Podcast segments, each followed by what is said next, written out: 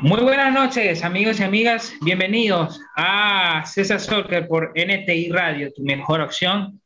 Eh, bienvenidos a este programa de fútbol, por supuesto, de análisis futbolero, donde vamos a estar analizando específicamente torneos de selección, ¿no? Eh, vamos a hablar un poco de la selección, más allá de que ya la fecha FIFA terminó. Pero por supuesto, esta semana el tema principal o el tema que más se ha hablado en esta, en esta semana, incluso no, no solo esta semana, semanas antes, antes de que dieran eh, la, la, fecha, los equipos, los grupos para el Mundial de Qatar, se hablaba mucho de esto. Incluso se hablaba más de esto que de lo que quién iba a clasificar. Así que vamos a estar hablando de eso, de la fase de grupos ya oficiales, ya están los equipos en, ya eh, cada uno en su grupo para el Mundial de Qatar 2022, que iniciará en noviembre de este mismo año, por supuesto. Ya le explicaremos por qué se jugará en noviembre eh, y por qué no se jugará como siempre se jugaba en junio, a principios de junio.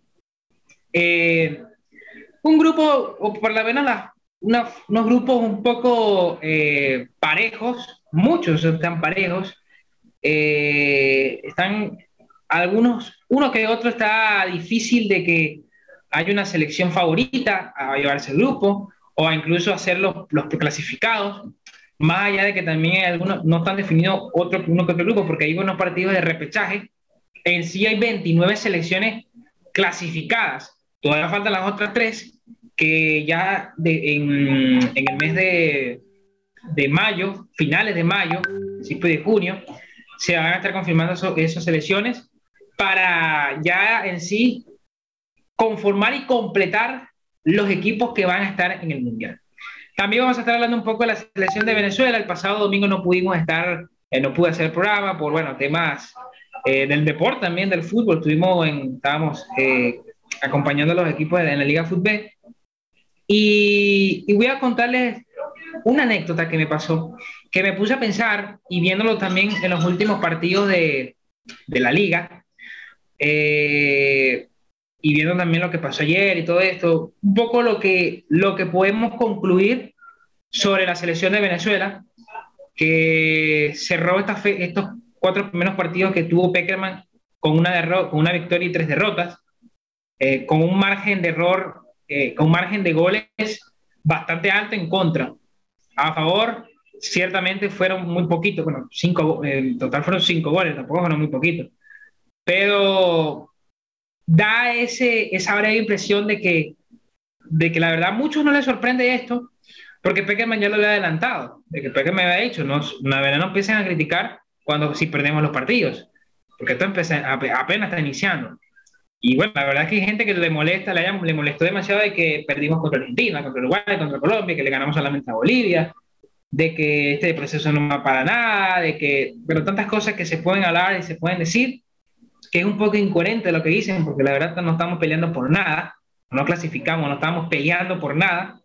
Y yo aquí, lo, aquí se dijo claramente, eh, para mí, la, yo no quería, por supuesto, si ganaba Venezuela, por supuesto me iba a poner feliz a celebrarlo, ganar la Argentina a Colombia, uno de los dos, es importante. Pero yo lo que quería es que Peckerman planteara su idea de juego y planteara también los, los futbolistas que va a utilizar para la, para la eliminatoria y para la Copa América. Bueno, para la Copa América que es el año que viene, después del Mundial. Pero ya para el, para el proceso eh, mundialista para Rumba 2026, que antes de iniciar en sí más específico con el programa, si Venezuela no va a estar mundial, no vamos nunca, hermano. Porque son cinco selecciones clasificadas directamente y va uno a repechaje. O sea, son seis, seis cupos y medio. Así que la verdad, hermano, si no, cinco cupos, perdón, cinco cupos y medio. Eh, si no, si no, si no hacemos algo en esta eliminatoria, no hacemos algo, no, yo diría, yo siempre fui uno de los que siempre me siempre soñé en que Venezuela jugara un mundial, la, por lo menos la mayor. Eh, en un momento de mi vida soñé de que Venezuela jugara una final del mundo y lo, lo vivimos, ¿no? En la sub-20. En algún momento de la vida también soñamos de ser eh, número uno en deportes y somos número, estamos en el top 10 en el básquet. Tenemos a la mejor atleta Olímpica, Yulimar Rojas. Eh, somos somos eh, equipo importante en el béisbol. Ah, normalmente esos son los deportes que más, en el ciclismo también.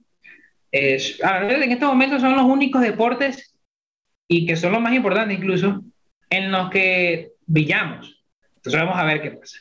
Vamos a hablar también de la Champions, vamos a hablar de la UEFA Europa League y por supuesto nuestro resumen de la Liga Fútbol. Recuerden que también nos pueden ver por YouTube, por Instagram, por Facebook, eh, como ntradio.com. Pueden seguir ahí en las cuentas para que estén en contacto con, con nosotros. Eh, así que bueno, iniciemos cuando ya son las 8 y 10 minutos de la noche aquí en Venezuela, ya en República Dominicana y donde nos escuchan eh, y los que también no, los que nos están viendo también por, por las páginas. A ver, iniciemos con el Mundial, ¿no? ¿Por qué? Porque es el Mundial, ¿no? ¿A quién no le gusta el Mundial? El primer Mundial que recuerdo ver yo en vivo, por lo menos el que más me acuerdo, fue el del 2010, Sudáfrica. Recuerdo claramente ese Mundial, completamente, lo vi los partidos, llegaba de la escuela y era era lo mejor que, que, era lo mejor que pasaba en esa tarde a las dos y media de la tarde. Ver aquel momento, en aquel momento los, los transmitían los partidos y entonces uno se sentaba a ver los juegos, a ver el juego, el partido que diera en ese momento, diera México-Francia, que ese mundial, Argentina-Nigeria, ver Argentina de Maradona. E, en ese momento yo quería ver a Argentina de Maradona, yo siempre, incluso lo digo, voy a dar mi, equipo al mundial, Argentina. Creo que Argentina vaya a ganar el mundial siempre me gustó Argentina. Y ese era el equipo donde uno se sentaba a ver. Recuerdo también el del 2014, claramente, era, Brasil, lo veíamos en vivo totalmente. Incluso recuerdo salir de la escuela y atrás de la escuela estaba un señor con un, una, un televisor y todos los compañeros míos estaban pegados en esa reja viendo ese partido Portugal-Alemania. 4-0 ganó Alemania. Luego el del 2018, tremendo mundial, con un protocolo y con uno de los mejores mundiales según todas las los grandes futbolistas, los, los digamos los que los que más mundiales han visto, 12, 15 mundiales, muchas personas han visto más de 20 mundiales incluso, y han, han dicho que este fue el, el, el último mundial Rusia, fue el mejor mundial de la historia. Eh, y también por la evolución que hubo. Fue la, primer, fue la primera vez que se usó el bar eh, y se usó bien, se usó bien, en aquel momento se usó bien y mucha gente vio con buenos ojos ese, el, el bar, pero hasta el día de hoy uno que otro lo ve bien, uno que otro lo ve mal. Eh, y ese mundial, ganó Francia ese mundial, también lo recuerdo, por supuesto. salía del liceo y cada, cada tienda o persona que iba, iba con una radio con, con el, con los audífonos escuchando cualquier partido y tú le ibas y le preguntabas cuánto va el de Brasil-Serbia cuánto va el de, el de Colombia. Así, así es el mundial. Este es el mundial. Este es el torneo más hermoso que uno puede vivir porque cualquier fútbol, cualquier ser que no le gusta el fútbol, cualquier persona que no le gusta el fútbol, que no conozca de fútbol, va a conocer el mundial, te va a recordar el mundial, el mundial del 90, las canciones, todo, porque es el mundial, es el mundial. Y cuando llega el año del mundial, ahí es que la gente se emociona, ¿no? Se le olvida Champions, se le olvida Europa League, se le olvida selección, se le olvida, se le olvida todo, hermano, y ahí es que empiezas tú a pensar el mundial, vamos a hacer el mundial, y bueno, ahora este año va a ser el mundial, noviembre será el año del mundial. Eh, ¿Qué mundial nos vamos a esperar? Y ustedes me preguntarán, ¿por qué se jugará en noviembre? ¿Por qué no se jugará o por qué no se va a jugar como siempre lo, lo, lo veíamos por televisión, los que tenían la gran oportunidad, la excelente oportunidad de ir al, Mundial. Eh, que se antes siempre se jugaba en junio. Toda la vida se jugó en junio, toda la vida. Incluso una historia, un poco un dato random, metiendo un poco, de, abriendo paréntesis. En 1930, cuando se inició el Mundial de Fútbol, por allá, en aquel entonces, Tierra Charrúa, los uruguayos querían hacer el Mundial en el mes de noviembre, en el mes de octubre. ¿Por qué? Porque ellos habían creado estadios, el Montevideo, el Estadio Montevideo, el Centenario, el San Juan de los Roques, de los 10 estadios que en ese momento Uruguay creó o eh, inauguró, el más, los, los dos más importantes, en ese momento era el centenario, y sigue siendo el más importante, no estaba ya, todavía había, no estaba construido totalmente y querían hacerlo en aquel momento, en, en, ese, en esa fecha, cuando ya se había pautado tres años antes de que se iba a jugar en junio. Al final no se jugó en, en octubre, se jugó en junio. Y desde ahí nunca se, nunca se dudó, se rotó, nunca nadie, ningún presidente, nadie, nadie, ningún directivo, ningún técnico eh, dijo algo de que cambien. Uno que otro siempre dijo eh, que hubiese sido fino de que el mundial hubiese sido hubiese dado más preparación y eso, porque terminaba una temporada y ya cinco días después tú ibas al mundial, ibas a concentrarte a, con tu selección a jugar los partidos, los dos partidos, tres partidos de amistosos, y ya cinco días después ibas al mundial y tenías dos días de preparación y ya después debutabas. Claro, hoy en día más, más preparación. Pero específicamente, ¿por qué no se hizo el mundial o no se va a jugar en este junio? Porque se va a jugar en una fecha, o se iba a jugar en una fecha, donde el calor en Qatar era del 40 grados, 41 grados, 43 grados. El calor era insoportable. Eh, perdón, noviembre es la fecha en Qatar donde el calor baja, baja demasiado, 30, 20, 30, 30 grados. No hace, hace calor, por supuesto, pero no el calor que, que hace en verano allá en Qatar. Eso fue una de las opciones, eso fue una de las cosas por las que también se jugó el Mundial, pero la que no se va a jugar el Mundial. Cierra paréntesis. Entremos en la fase de grupos y repasemos la fase de grupos. Fase de grupos, usted me dirá, que no hay ninguno, no hay un grupo de la muerte. Pues sí, dígame decirle que sí hay un grupo, varios grupos que yo pongo a pensar, viéndolos aquí en este momento, y sí hay un grupo, varios grupos que yo digo, no los veo tan fácil, ¿no? No los veo tan fácil. El grupo A, vamos por, vamos, vamos por parte. Vamos por parte. Qatar 2022. Grupo A, la anfitrión, Qatar, primer mundial, toda su historia. Increíble, ¿no? Ecuador, el equipo de Alfaro, la sorpresa en Uruguay, en, en la Sudamérica. Un equipo que, que históricamente Sudamérica siempre lo ha dado como una selección de jugadores acá, pero Ecuador, Ecuador es Ecuador. Ecuador estuvo desde el 2002, 2006, 2014 y ahora van por su cuarto mundial increíble, la verdad. Ya la preparación con Alfaro, un técnico que nunca había dirigido ninguna selección, que venía de fracasar en Boca Junior, que venía de fracasar en Huracán, que lo único bueno que uno conocía de seleccionador era porque trabajaba en una cadena colombiana y era por analizar la selección, pero hasta ahí y le llegó sus primeros meses y clasificó a jugar un mundial. Lo volvió al mundial luego del fracaso del, mundial pasado. Senegal, la campeona de África que eliminó a Egipto, y Países Bajos. Grupo B, Holanda, también Países Bajos también un equipo y Senegal también. Allá vamos a analizar poco a poco los grupos. Grupo B, Inglaterra, subcampeona del mundo. Selección que estuvo en los últimos cuatro equipos que los el último semifinalista del mundial fue Inglaterra. Ahí Inglaterra tiene el último goleador del mundial, Harry Kane. Tiene un equipazo Inglaterra. Muchos se olvidan de Inglaterra.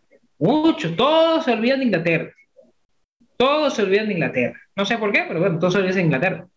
Pero ojo con Inglaterra. Ojo con Inglaterra. Inglaterra tiene un buen equipo y a diferencia de los mundiales pasados, que también tuvo buenos equipos, en aquel tiempo no tenían lo que hoy en día se conoce y hoy en día lo que tiene la selección de inglesa, que es una mentalidad o jugadores con un poco más de rodaje, porque ya estos jugadores que van a jugar el Mundial jugaron el Mundial del 2018 y les brilló. Ahora, y luego jugaron la Eurocopa y también brillaron. Jugaron la eliminatoria y la rompieron totalmente. La rompen en sus selección, en sus clubes.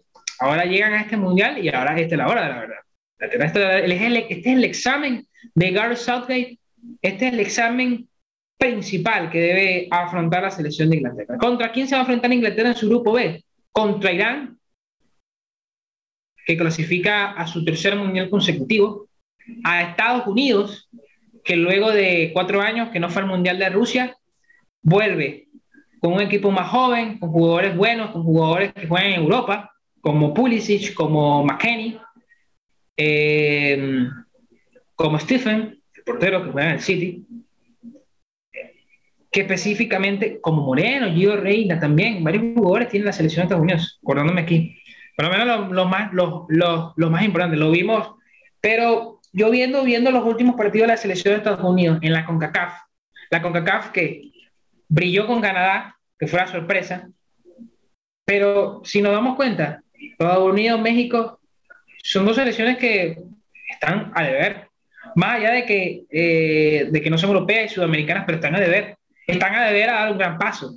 Están a, están, este mundial tienen que dar un gran paso estos equipos por las infraestructuras que tienen. Ya vamos a hablar de México, porque todavía estamos con Estados Unidos. ¿Por qué aquí en este grupo B solamente tres equipos y todavía falta uno? Porque de ese equipo, de, de ahí, todavía falta uno que va a salir del partido, que, del partido de Gales. Gales está esperando que, que juegue Ucrania contra Escocia el ganador de ese partido se enfrentará a Gales y el ganador de ese partido contra Gales juega el Mundial, clasifica el Mundial y entra directamente a ese grupo P. Entonces también habría que pensar ese grupo, porque incluso cualquiera de los tres es favorito ese grupo B. Ese grupo B está encendido también, porque cualquiera de los tres equipos europeos que clasifiquen es un grupo de la muerte incluso. Inglaterra, Estados Unidos Irán van por todo a clasificar. Den por hecho que Estados Unidos e Inglaterra van, y si también Gales o Ucrania o Escocia clasifican, denlo por hecho que estos equipos van a pelear hasta el final, porque es el Mundial. Grupo C, Argentina, la Argentina de la escaloneta, la Argentina de Lionel Messi, la Argentina de Di María, de De Paul, de Los Chelsea, de, de Correa, de Lautaro, del Diu, de Armani, la Argentina que tiene un buen equipo, 31 partidos sin perder, vienen de ser campeón de América, vienen de clasificar cuatro fechas antes al Mundial. Le ponemos un porocito a Argentina. Yo, si me, dije, si me preguntaron quién va a ganar el Mundial, lo digo. Siempre fui a Argentina y le, me gusta mucho Argentina. Y también mi equipo favorito es de Boca Juniors y Argentina. Vamos a ver, esta es la prueba final de Scaloni. A ver si no le pasa lo que le pasó a Bielsa en el 2002 o lo que le pasó a Peckerman en el 2006. Vamos a ver. Porque en el 2014 cumplió, llegó a la final del Mundial. Ahí cumplió. Y había pasado con todo lo alto en esa eliminatoria y llegó al Mundial y cumplió también. Arabia Saudita, equipo asiático. Vamos a ver si es el colero, claramente. Vamos a ver si da un salpazo por ahí. Eh, dato curioso, Arabia Saudita en los dos mundiales, el único mundial que jugó Arabia Saudita, ninguna pasada fase de grupos. Ha terminado con más, con más de 40 goles, eh, más de, 20, perdón, 10, más de 19 goles en con. Es la selección que más goles ha hecho en el mundial. México. Esta es la hora de México. Ya no hay marcha atrás. Este es el Mundial de México. No el del 2026, que es donde son sedes, no es la hora de que estos los, futbolistas mexicanos, con el Tata Martino o con el Piojo Herrera o con cualquier técnico que traigan, porque ahora suena cualquier técnico, es la hora de que empiecen a, demostrar lo que son en verdad los mexicanos. La jerarquía mexicana, el Chucky, de Guardado, de Enzo, de Memo, de Gallardo, de, mm, de Raúl Jiménez, del Chicharito, si es que va. Chicharito no sé si va. Es la hora de que México empiece a dar ese golpe de autoridad. México y Estados Unidos. Así que vamos a ver qué pasa con México. ¿Qué pasa con el Tata? ¿Qué revancha va a tener el Tata? Tata que su último mundial, el último mundial que jugó eh, el Tata Martino como técnico, fue en el 2010 y llegó a cuartos de finales a Paraguay, que perdió con España en ese mundial. Polonia es la otra selección que completa ese grupo. Grupo difícil, Polonia. De Lewandowski. Polonia que el último mundial quedó en fase de grupo, que va a deber Polonia. Vamos a ver si este mundial, Lewandowski y todo su equipo polaco puede revertir y puede dar un paso en este mundial. Grupo D, Francia, Dinamarca y Túnez. Complete ese, ese grupo el partido Perú tiene que jugar el repechaje contra el ganador de Australia versus Emiratos Árabes Unidos. Quien gane en ese partido se enfrentará a Perú, algo mismo lo que va a pasar en el grupo B de Gales. Si gana Perú, quien gane en ese grupo, va directamente. Y muy curioso, porque Australia y Perú, que son los que van a pelear por el repechaje contra Emiratos Árabes, estuvieron en el Mundial pasado con Francia y Dinamarca en el mismo grupo. Francia la favorita, Francia la favorita llevarse al Mundial, actual campeona. Eh, desde 2010 cada equipo que, cada selección que va a defender su mundial no pase de la fase de grupo. Le pasó a Italia en el 2010, le pasó a España en el 2014 y le pasó a Alemania en el 2018. Vamos a ver si Francia, que la última vez que defendió su, su, su torneo, defendió su título en Corea-Japón 2002, perdió quedó también en fase de grupo. Además, la única selección de 2002 hasta 2018, la única selección que defendió su, que pasó de la fase de grupo, defendió su mundial era Brasil. De ahí ninguno, todos europeos.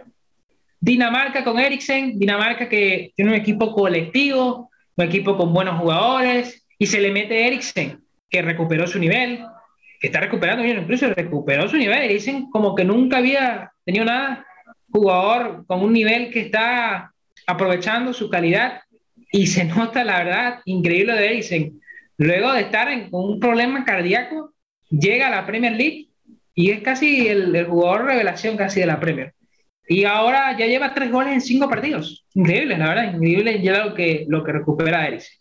Y Túnez, bueno, Túnez es que seguramente va a ser uno de los poleros. O pase a un, pase un zarpazo y haga el, la, el problema en el, grupo. Vamos a ver. Es muy difícil, pero vamos a ver. Grupo E. Aquí todo el mundo dijo, este es el grupo de la muerte.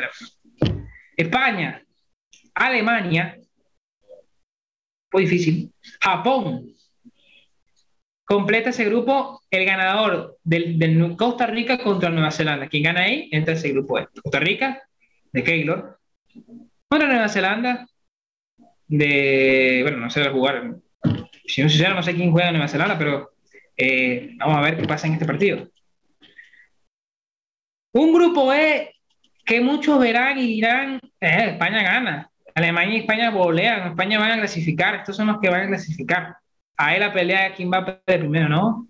Ojo con Japón, ojo con estos equipos asiáticos, porque uno los ve así calladitos, no, son equipos que, que solamente son buenos en las series supercampeones. No, bueno, ojo con Japón, por ahí te puede dar un susto Japón. Japón consiguiendo dos empates en gente. Japón empatando España y ganándole a Alemania. O ganándole. Eh, Alemania perdió contra Corea del Sur en el pasado y no fue a la fase de grupo. Alemania viene una. está construyendo todavía su nivel, su categoría. Está construyendo Alemania. Luego del gran mundial que tuvo ganando el torneo en el 2014, ahí Alemania, la selección estuvo un proceso, la verdad, difícil que tuvo que evolucionar. Vamos a ver. Grupo F. Bélgica, Canadá, Marruecos y Croacia, grupo F. Bélgica, otra semifinalista. Canadá, la sorpresa de la CONCACAF, primera. Increíblemente, Canadá ha puesto un proceso a largo plazo bastante bueno y bastante eh, lógico, importante, porque el mundial pasado, el mundial que viene, va a jugar también el mundial, porque va a ser anfitrión junto a México y a Estados Unidos. O sea que va a poder decir de que estuvo en tres mundiales y dos consecutivos. Eso es bueno para Canadá jugadores como Alfonso Davis, como Ben Davis, jugadores buenos, ¿eh? delantero Davis, muy buen delantero, y Alfonso Davis que juega en el Bayern Múnich.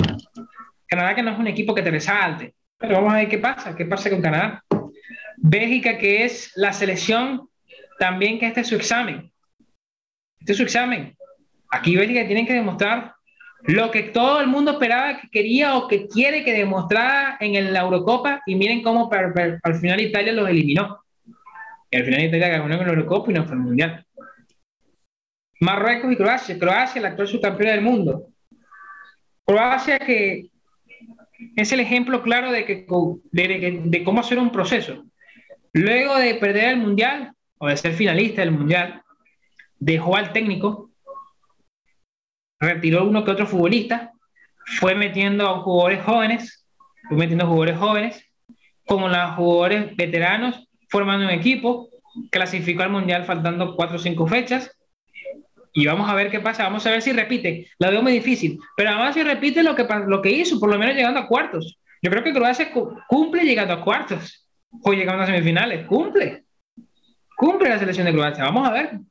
Con Modric, con Rakitic, con Redic, con Ilicic, con Handanovic, con Brozovic, con Vida. Vamos a ver, Versálico. Grupo G, la Canariña, Brasil, selección, la única selección que ha jugado todos los mundiales en su historia. Serbia, Suiza y Camerún. Siéndole franco, Brasil va a clasificar. La pelea entre Serbia, Suiza y Camerún. Serbia, un equipo, Suecia y Suiza son equipos ordenados, ordenados, con sistemas de juego muy ordenados, con, una idea eh, planteada a, no perder a no que no tengan goles, pero cuando tienen la oportunidad de contraatacarte, se, vio mucho en la, en la Eurocopa, se vio mucho eso. Eh, vamos a ver si podemos tener a, a, Johnny Fragiel. Mientras, mientras Johnny se conecta con nosotros, ojo con estos equipos. Y Camerún, equipo africano, ojo con los equipos africanos que dan el zarpazo y dan la pelea aquí en este mundial. Ojo con eso. Y el grupo H, que cierra Portugal de Cristiano Ronaldo, gana, que vuelve al Mundial. Camerún y Gana vuelven al Mundial, porque no estuvieron en el último pasado. Uruguay, que luego de todo el mundo darlo por muerto, apareció con la garra charrúa, con el Uruguay nomás y con todo lo que sale con la selección de Uruguay y Corea del Sur. Y así completa, se completa el Mundial Johnny para el mes de noviembre y vamos a ver si me puedes escuchar ahora sí. Creo que sí. Sí, te escucho. Eh, ¿Qué te parece estos, estos grupos, Yori? Uno que otro completo, pero unos grupos, la verdad, bastante. Eh, sin, sin, la verdad, bastante competitivos, se puede decir, uno que otro. Hola César. Bueno César, mira, este, después de lo que le pasó a Italia, cualquier cosa puede pasar en el mundial, eso te lo puedo asegurar. Claro. Es así, pero Exactamente. Este, bueno César, mira, muy bueno tu análisis, de verdad, te felicito. Aunque difiero, en alguna cosita de que yo veo esto, eh, no veo grupo de la muerte, ¿sabes? No hay grupo que de verdad sea un grupo que yo uno diga, mira, cualquiera de los cuatro puede pasar, porque ese sería el grupo de la muerte. De verdad que yo veo los grupos con equipos débiles también. Lo que pasa es que hay equipos muy fuertes como Colombia, equipos como como Egipto, con que por cierto a Salah lo iban a matar, y eh, figurativamente por cierto, por supuesto. Exacto. No, va a estar Rusia en el Mundial, que un equipo fuerte también. Y obviamente no va a estar el campeón de Europa, no va a estar Italia. Entonces, obviamente no hay grupo de la muerte precisamente por eso. Pero sí hay grupos muy interesantes. Eh, con respecto a México, yo te digo, mira, realmente la CONCACAF, la CONCACAF es una, una confederación muy débil, ¿sabes? La CONCACAF eh, siempre va a clasificar de Estados Unidos. Canadá se ha hecho muy fuerte en esa confederación, obviamente. Eh, México yo no le veo absolutamente nada, nada. De verdad que México pasa. Yo creo que Venezuela está en la CONCACAF y pasa trotando también. O sea, no veo esa. Eh, también. Costa Rica ya no es el mismo. Costa Rica no es el mismo. Eh, Guatemala no es la misma, está en reestructuración, la selección de Guatemala, Panamá, Honduras, Panamá.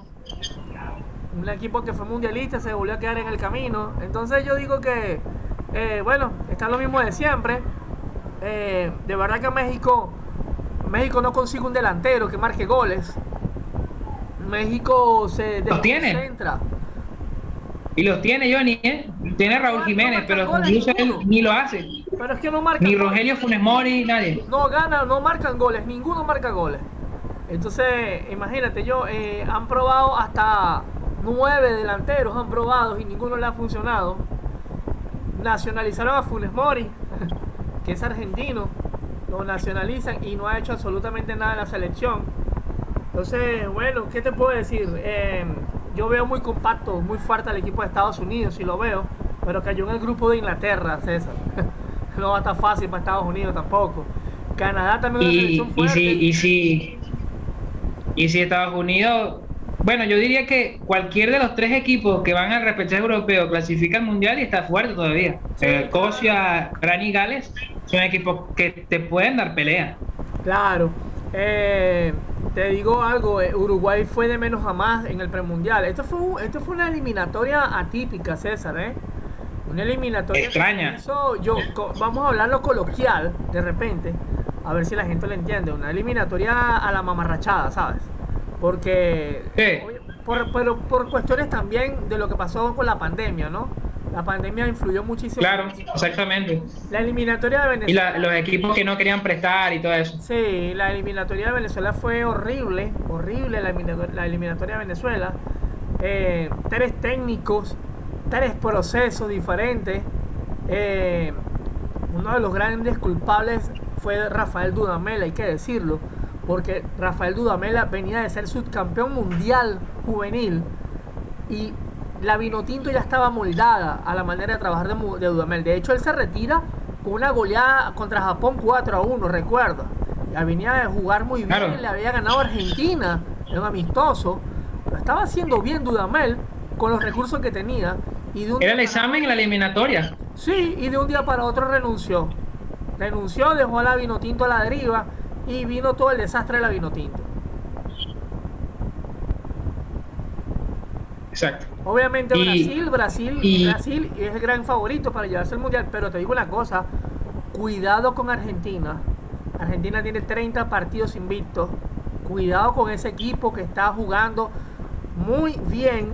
No le importa quién, el rival que tenga enfrente. Eh, la prensa argentina no quería tocar con Alemania, no quería cruzarse con Francia. Yo creo que estos equipos están más preocupados por Argentina que Argentina preocupados de ellos. Claro. A diferencia del mundial pasado, que Argentina estaba rogando de que no le tocara casi nadie.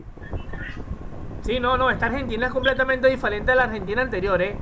Mm, eh vienen, vienen, vienen crecidos, vienen de ganar una Copa América, son los campeones de América y, vienen con un Messi enfocado en la selección, jugando muy bien con la selección.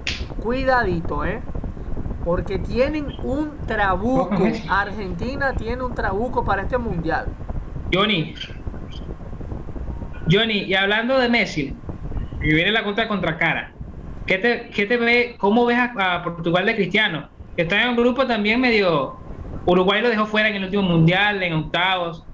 Eh, no la tienen tan. Y ojo con los africanos, con los equipos, las selecciones africanas, Corea del Sur, que por ahí te puede dar un susto ahí. Pero ¿cómo ves a, Portugal con Cristiano? Bueno, mira, este es el último mundial, obviamente, de Cristiano y de Messi. el último mundial para los dos. Eh, claro. Eh, en teoría, ¿no? Y bueno, yo creo que yo creo que va a pasar Portugal pasa en su grupo junto a Uruguay. Sin embargo, no la va a tener nada fácil. Cuidado, los equipos africanos siempre han sido fuertes, siempre le han jugado bien a los equipos europeos. Y hay que tener mucho cuidadito con eso. Y bueno, Cristiano, como siempre, y Bruno Fernández también echándose el equipo al hombro. Esta es una generación de, eh, más madura y es una generación que ya tiene jugadores de salida, empezando por Cristiano Ronaldo. Pero creo, creo que puede hacer y Pepe. mundial. Y Sí, sí, diga. Hay equipos, hay equipos que nadie habla mucho, como Países Bajos, por ejemplo. Eh, hay que, nadie habla, ¿verdad? Países Bajos, señores, es Holanda. Holanda. es el mismo. Claro, sí, verdad. nombre, porque se hubo una aclaratoria. Ellos no quieren que los llamen holandeses. Ellos quieren que los llamen Países Bajos, porque lo que pasa es que los Países Bajos, está compuesto por varias provincias y la principal provincia es Holanda. Por eso le dicen holandeses. Pero ellos eh, ellos quieren que haya Países Bajos, el cuidado con ese equipo. Brasil no se puede confiar porque Suiza es un equipo muy fuerte. Cuidadito. ¿Sabes? Johnny, tú sabes que estábamos, estaba escuchando a, Jorge Valdano, de, todas las frases que dice Jorge Valdano. Él dice que el fútbol es 11 contra 11, ¿no? Eh, siempre el fútbol es 11 contra 11 y puede competir. Pero al final, al final, quien llega a la final es Alemania. ¿Cómo ves Alemania? Alemania es otra selección que capaz puede dar la sorpresa y siempre se crece en los mundiales. Alemania tiene, Alemania tiene como dos mundiales dando tumbo, ¿no? ¿Recuerdan esa derrota contra México? que fue dolorosa para ellos también. Eh, pero bueno, Alemania es Alemania. Alemania en Alemania juega fútbol desde los 6 años. De una vez los reclutan a los jugadores. Increíble. Los reclutan y los huecan desde, desde niños. Y parece una dictadura militar, ¿no? Pero les ha funcionado a los alemanes eso. Han llegado, a ver, Alemania ha llegado desde 1990, desde 1990, no, perdón, desde el 98, llegan a una semifinal, después la cortan en el 2018. Pero con todo y eso, no, no, yo la verdad veo que esta selección de Alemania, por lo menos los alemanes siempre les ha gustado jugar al mundial. Eso es lo que se ve. No, no, no. Y ellos van por todo a este mundial. ellos no van a llegar a la final, ellos van por el torneo. Quieren reivindicarse, mira, este, ellos quieren reivindicarse, por supuesto. ellos quieren eh, hacer un, un buen papel. Eh, el equipo, el grupo de España también está bueno, ese grupo, César. España también viene con ganas de, de hacer un buen papel, ¿eh? Cuidado. También. Ojo, España. Lo demostró en la Eurocopa, jugando un fútbol eh, muy colectivo y le dio un susto a Italia, Inglaterra, a, todas las selecciones eh, y llegó a semifinales cuando, cuando no la habían ni, ni en cuartos. Así mismo es César y yo creo que el equipo de España lo que siempre le ha hecho falta, un buen delantero España. Eso siempre ha sufrido España con eso, ¿no? No tiene un buen delantero de Fernando Torres, ¿eh? Exactamente. El Cuaje Villa. No, no, desde. Sí. Bueno, en sí los, dos delanteros eran ellos, Torres y Villa. Y después de ahí llegó Morata, llegó Yago Aspa. Eh, eh, incluso la única. Y la única manera de la selección de España de encontrar los goles es, colocando en, la, en, la, en la delantera a jugadores no nueve. A Ferran Torres, a Pedri, a Gaby son los jugadores que Luis Enrique ha colocado, incluso Asensio lo colocó en un momento de, 9. Y así es la única manera de que encontrado los goles. Así es. Ojo, también en el grupo de Portugal, que tú me hablas de Portugal, mira, eh, eh, Corea, Corea del Sur no es un equipo fácil, ¿oíste? Corea del Sur, recuerden que en el Mundial de Corea, Japón 2002, llegaron creo que de cuarto, como que fue que llegaron.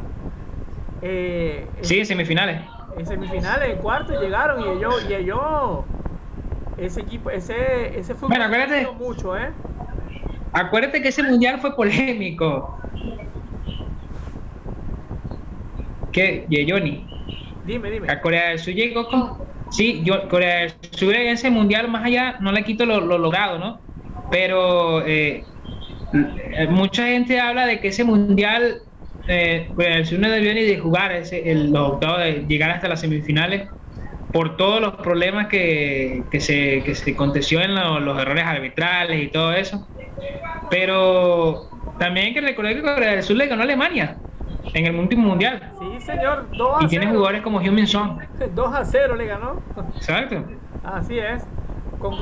y fue su campeona, fue su campeona asiática Mira, el partido clave contra México va a ser contra Arabia Saudita, para pienso yo, para tratar de pasar como mejor tercero, porque es que no va a ser fácil para México derrotar a Argentina y derrotar a Polonia. Así que la Polonia de Lewandowski no, no, la va a tener fácil México, ¿eh? En ese grupo C.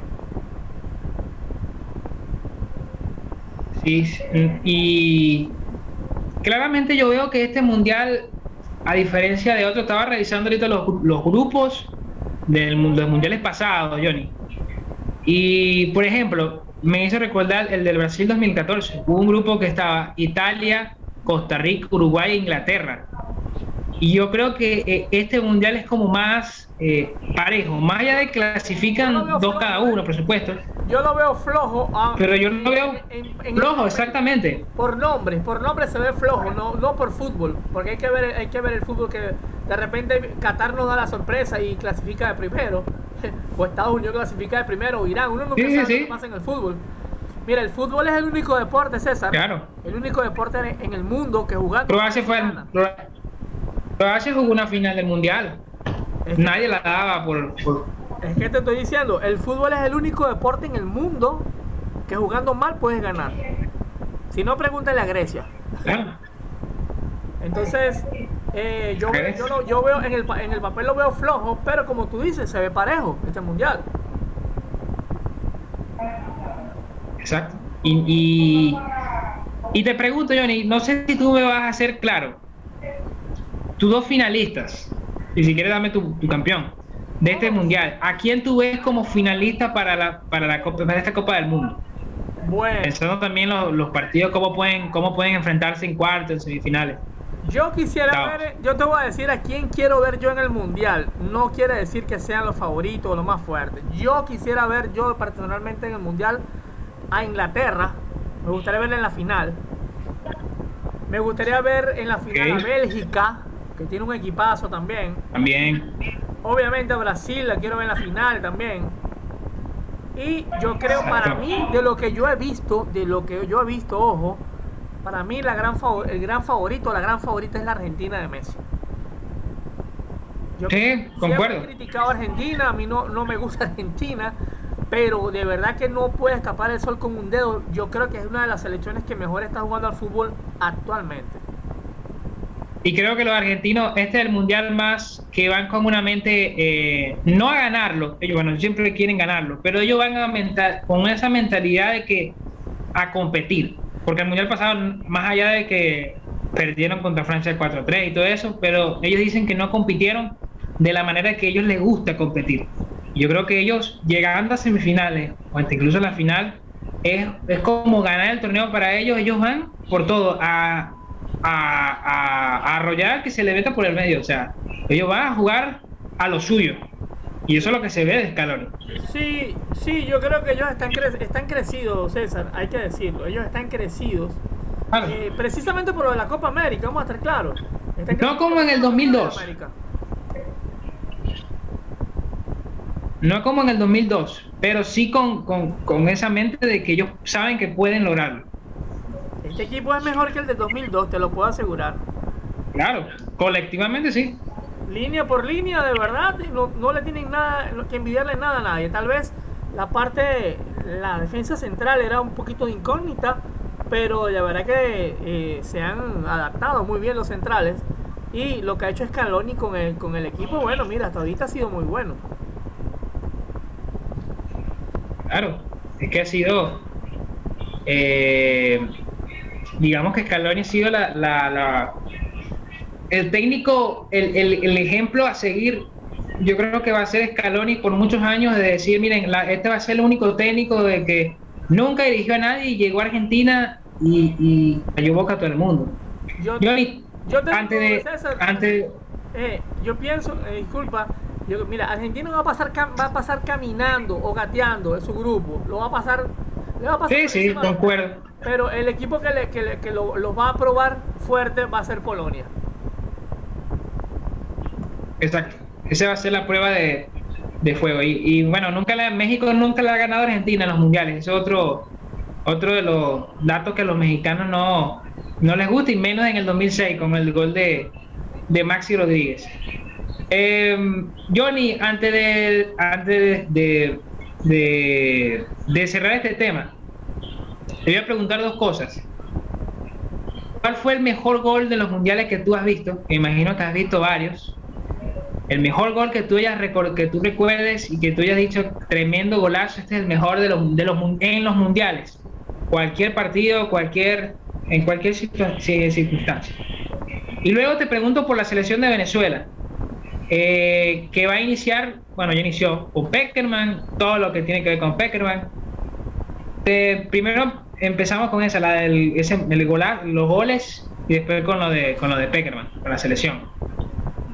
Mira, eh, yo te digo, el, todo el mundo habla del gol de Maradona contra Inglaterra en el 86, ¿verdad? El gol que se comió a, a, casi todos, pero a mí, a mí personalmente, eh, ese gol hizo más ruido porque fue contra Inglaterra. Eh, y realmente, bueno, ok, Maradona hizo una genialidad. Pero el gol más impresionante que yo haya visto, yo tengo varios, pero yo digo que para mí uno de los mejores goles de todos los mundiales, y nadie habla de ese gol, es el gol que le hizo Maradona a Bélgica en el Mundial del 86, en ese mismo Mundial. Lo que pasa es que ese gol que le hizo Inglaterra opacó ese gol, pero la dificultad del gol, la dificultad del gol que le hizo sí, claro, 3 a 2. a 5 en un momentico fue impresionante de verdad. Y bueno, eh, el, gol que le hizo Branco a Holanda, eh, no recuerdo el año del Mundial, de un tiro libre impresionante. ¿Cómo se metió esa pelota en las redes? Yo creo que decían los goles. 94. Creo que fue en el 94, el gol de. El gol 94, sí. en el Estados Unidos. Impresionante ese gol, yo, increíble. Yo tengo un gol, eh, por lo menos lo, he visto varios en internet, por supuesto, pero el gol que más tuve la oportunidad de ver y ver partido en vivo eh, tengo dos en sí, y los dos son de la selección de Holanda. El primero fue el del 2010. Eh, se me olvidó el nombre del lateral en este momento, Van Bronher, que él iba por la banda lateral semifinales del Mundial 2010 contra Uruguay.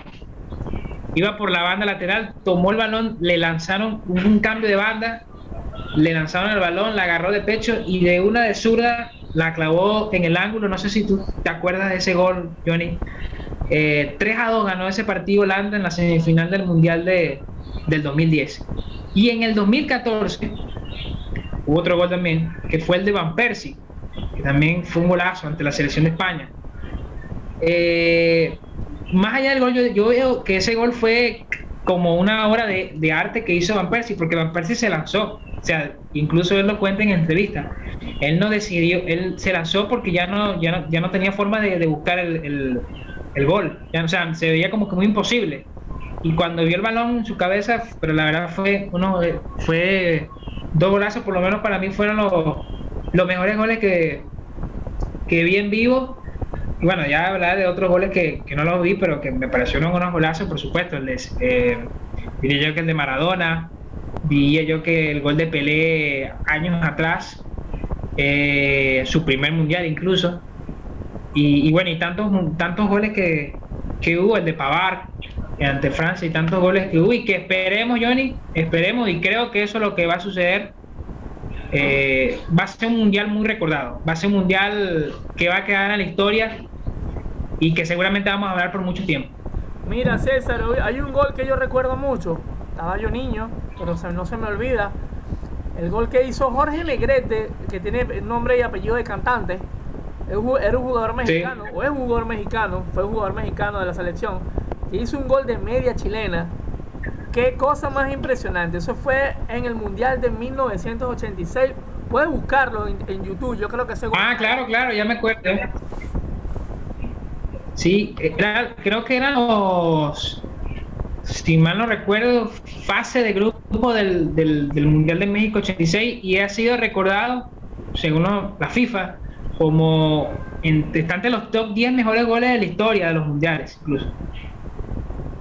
Comparto esa opinión, sí, César. Fue, sí, sí, ya me acuerdo. Sí, aquí lo estoy viendo. Fue un Jorge Negre, claro. El gol, el. Pasa que no me sale contra quién fue. Eh, pero bueno, Johnny, esperemos que este mundial, eh, en cierta manera, podamos disfrutarlo porque la verdad nos hacía falta un mundial. Eh, es triste que sea cada cuatro años, pero yo creo que eso es lo bueno también de la, emoción que uno vive de esperar cada cuatro años y cuando llega el mundial se, disfruta eh, como una fiesta. Sí, eso del mundial cada dos años es una, una locura, una estupidez de infantil. Eh, sí. Eso, eso no va a prosperar porque ya la, la, mayoría de las federaciones dijeron que no. Y bueno, nada, eso no va, eso no va a salir adelante. Pero ahora lo que sí va a salir adelante parece que es la, el, torneo que se va a hacer de, de, a nivel mundial, que eso tal vez va a opacar un poco también el mundial. Eh, que Venezuela va a poder jugar contra Alemania, contra España, es como... La UEFA Nation League. La, UEFA, eh, ajá, se, va a llamar algo así como el, World National, National League, algo así. Sí, sí. Eh, va a ser después del Mundial. Creo que después de la Eurocopa de 2024, antes de la Eurocopa de 2024, si tengo mal. Bueno, lo único que van a salir eh, beneficiados con eso van a ser equipos como Venezuela. Porque que le toque jugar contra rivales como Alemania, España o Francia va a ser algo que va a beneficiar en cuanto a experiencia. Claro. Pero no va a beneficiar en nada, absolutamente nada, a equipos como Alemania o como España. Ah, exactamente. Hablando de Venezuela, Johnny, ¿qué te pareció Venezuela? No, no te hablo de la eliminatoria en total, porque la verdad la eliminatoria en total va, estoy seguramente sé tu respuesta. Pero em, ya háblame un poco, ¿qué piensas tú sobre ya en parte ya futuro? Luego de lo visto en estos últimos partidos, lo que se viene Peckerman. Peckerman prepara un proyecto a largo plazo junto a Batista, junto a Cufré, ahora con Colochini. Yo creo que, a ver, personalmente creo que lo veo bien, veo bien este proyecto, pero no sé qué piensas tú, Johnny. El, eh, ¿qué te puedo decir, César? Mira, eh, el material está. A Peckerman tienen que dejarlo trabajar. Y yo creo que seis años de contrato es muy poco, César, muy poquito. Eh, el material, el material humano lo tenemos nosotros en Venezuela y también fuera de Venezuela. Solamente necesitábamos un cuerpo técnico como el de Peckerman que organizara todo. Fíjate, se, eh, la idea de Peckerman es organizar el torneo juvenil. Ya arrancó la Liga Fútbol, pero ni siquiera ha arrancado la segunda división y mucho menos ha arrancado el torneo juvenil. Este tipo de situaciones de desorden, ¿verdad? Es lo que tiene que acabar Peckerman. Acabar con este tipo de desorden para que el, escuché los futbolistas eh, venezolanos, César, necesitan ver minutos en sus equipos, necesitan ver minutos en sus equipos, necesitan jugar. Yo vi a Wilker Fariñez mucho mejor en estos últimos partidos. Yo también. ¿Por qué? Porque está jugando regular en su equipo. Y así mismo, hay jugadores que ya no tienen nada que buscar en la selección, como Rosales, por ejemplo, que está en una liga, en una liga. Johnny, para hablando de eso, Tomás Rincón, creo que fue uno de los mejores partidos de Tomás Rincón con la selección de, Venezuela ante ah, Colombia. Tomás, a Tomás Rincón todavía, no sé si llega al Mundial, pero todavía le queda para ayudar a la selección. por supuesto, un veterano, un líder ahí. Ahora yo vi, yo, yo vi a un alto nivel, por ejemplo, al Brujo Martínez lo vi a un alto nivel. Tienen que darle más oportunidades a Cariaco González, darle más oportunidades. Acuerdo. Eh, bueno, ya Soteldo no tiene nada que demostrar, Soteldo ya lo sabe todo, Sabarino tiene que darle más oportunidad también. Y bueno, tratar de conseguir con los material, el material que tenga. Y yo sé que él va a llamar a muchos juveniles, oíste. A Peckerman le gusta apostar por los chavos. Sí.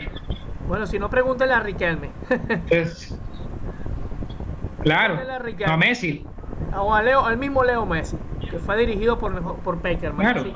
Así, que, ojo, que le paguen, que la federación le pague a Peckerman, que le cumpla con todo su deseo. Y yo creo que Venezuela va a, decir presente en las próximas eliminatorias y en la próxima Copa América. Yo lo que quiero, Johnny, más allá de que quiero ver a Venezuela el Mundial, lo que quiero yo es que compitan, competir. Creo que es el objetivo principal que se tiene que poner Peckerman. Más allá del Mundial, competir. Porque creo que esto más allá de que este esta eliminatoria Venezuela se compitió, pero se logró, se llegó a esa frase de jugamos como nunca y perdimos como siempre. Pero que creo que este próximo proyecto y proceso y, este, esta evolución que tiene que transformar Peckerman y todo su cuerpo técnico, que llevar a esta selección que compita a no solo Colombia, Ecuador, Perú, también Brasil y Argentina y Uruguay. Competir contra esas selecciones y que demuestren en verdad lo que están hechos. Fíjate una cosa, César, fíjate que Peckerman lo que estaba era, contra Argentina estaba era probando cómo, cómo jugarle equipos como Argentina, ¿no?